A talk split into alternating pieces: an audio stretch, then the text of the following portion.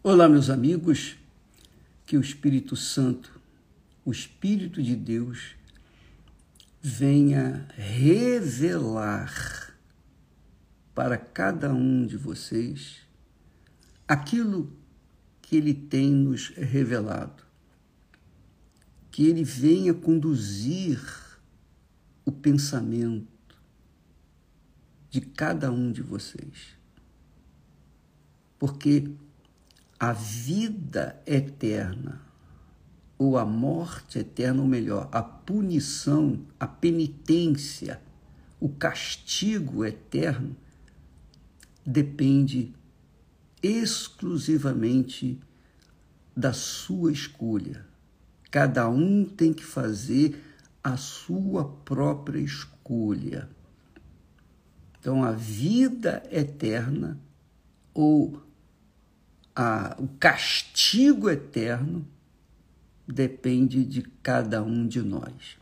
E mais, Deus não é injusto para com ninguém, porque Ele é a justiça própria.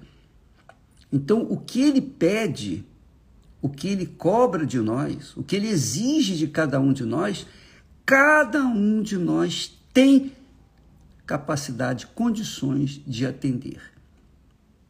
A vida só é possível pela fé. A vida não vem pelas conquistas materiais.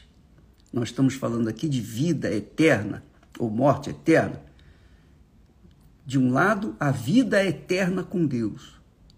Do outro lado, existe a penitência, o castigo eterno no lago de fogo e enxofre e que não cessa nunca, jamais em tempo algum. É como Deus. Tanto a vida eterna quanto a morte eterna, quer dizer, não é morte de pessoa morrer e ficar dormindo, não. É, é morte de penitência, de sofrimento, de dor. Então, tanto a vida como a morte são eternos e cada um tem que fazer a sua própria escolha. Não depende de dinheiro, não depende de posição social, não depende de favor de ninguém. É uma coisa muito pessoal, individual. E cada um tem que decidir por si próprio. Por isso, Deus fala que o justo viverá pela fé. Ou seja, que o justo é justificado, é merecedor por causa da sua fé. A fé é que nos justifica diante do Altíssimo. A fé. Mas a fé não é, ah, eu acredito em Deus. Não. A fé é algo que é seguida de obediência. A fé envolve obediência à palavra de Deus. Então, você que está me assistindo nesse momento, pense bem. Por exemplo, vou falar num termo assim humano, o casamento. O casamento permanece se há amor, mas não é amor sentimento, emoção, prazer. É um amor tem que se sacrificar.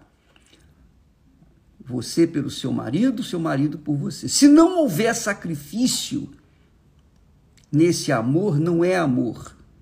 É sentimento fútil e inútil. O amor verdadeiro exige sacrifício de ambas as partes. Não havendo sacrifício é porque não há amor. A mesma coisa é fé. Quando há fé, a pessoa sacrifica ela obedece, ela sacrifica sua carne, seus desejos, suas vontades sujas. Ela sacrifica porque ela sabe o valor da sua fé. Então Deus fala: o justo viverá pela fé, terá vida pela fé. Lá em Abacuque, ele diz assim: mas o justo, o justo, pela sua fé viverá. Quer dizer, a vida eterna depende da nossa fé. Assim como também o castigo eterno depende da dúvida. É isso aí. Se por um lado Deus nos dá a fé para que nós venhamos ser salvos, por outro lado o diabo oferece a dúvida para que a gente viva com medo, ansioso, com medo de perder, com medo do amanhã. O diabo trabalha com a dúvida, oposicionando a fé que Deus oferece. E essa fé é gratuita. A fé é gratuita. Você obedece à palavra de Deus e você então está manifestando a sua fé. Assim como o casamento. Você sacrifica pelo seu marido ou pela sua esposa, você está manifestando o seu amor por ela ou por ele. Do contrário, não existe amor. Ora, pense bem nisso. E você há de convir que quantas e quantas vezes você foi enganada, enganado pelo coração. Você sentiu uma emoção enorme, um desejo grande, um prazer indescritível estando com aquela pessoa.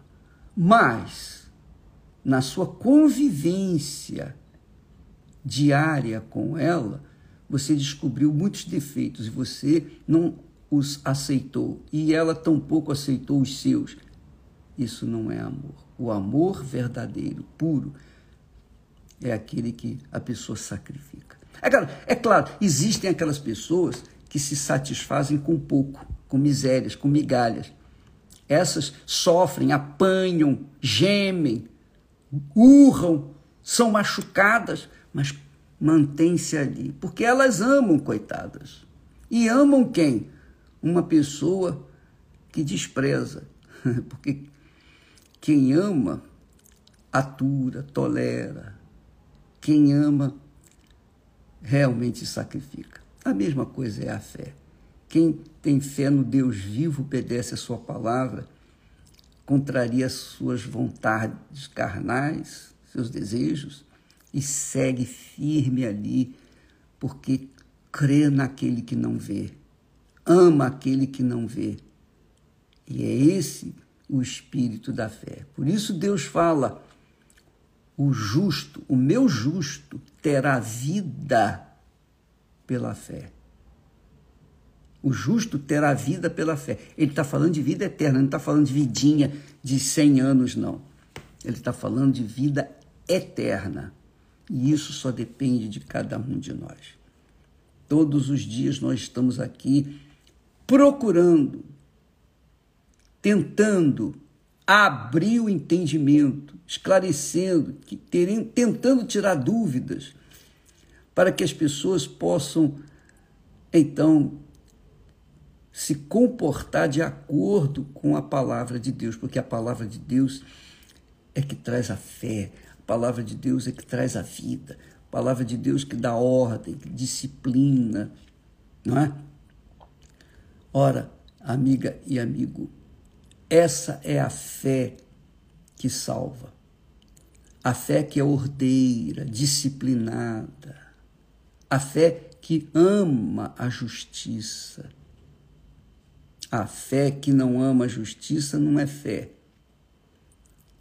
A fé ama a justiça, ama o que é certo, preza a família, dá valor aos valores espirituais, respeita um, uns aos outros. Isso é fé, isso é amor, sem os quais não há vida. O justo viverá pela fé, o justo terá vida pela fé.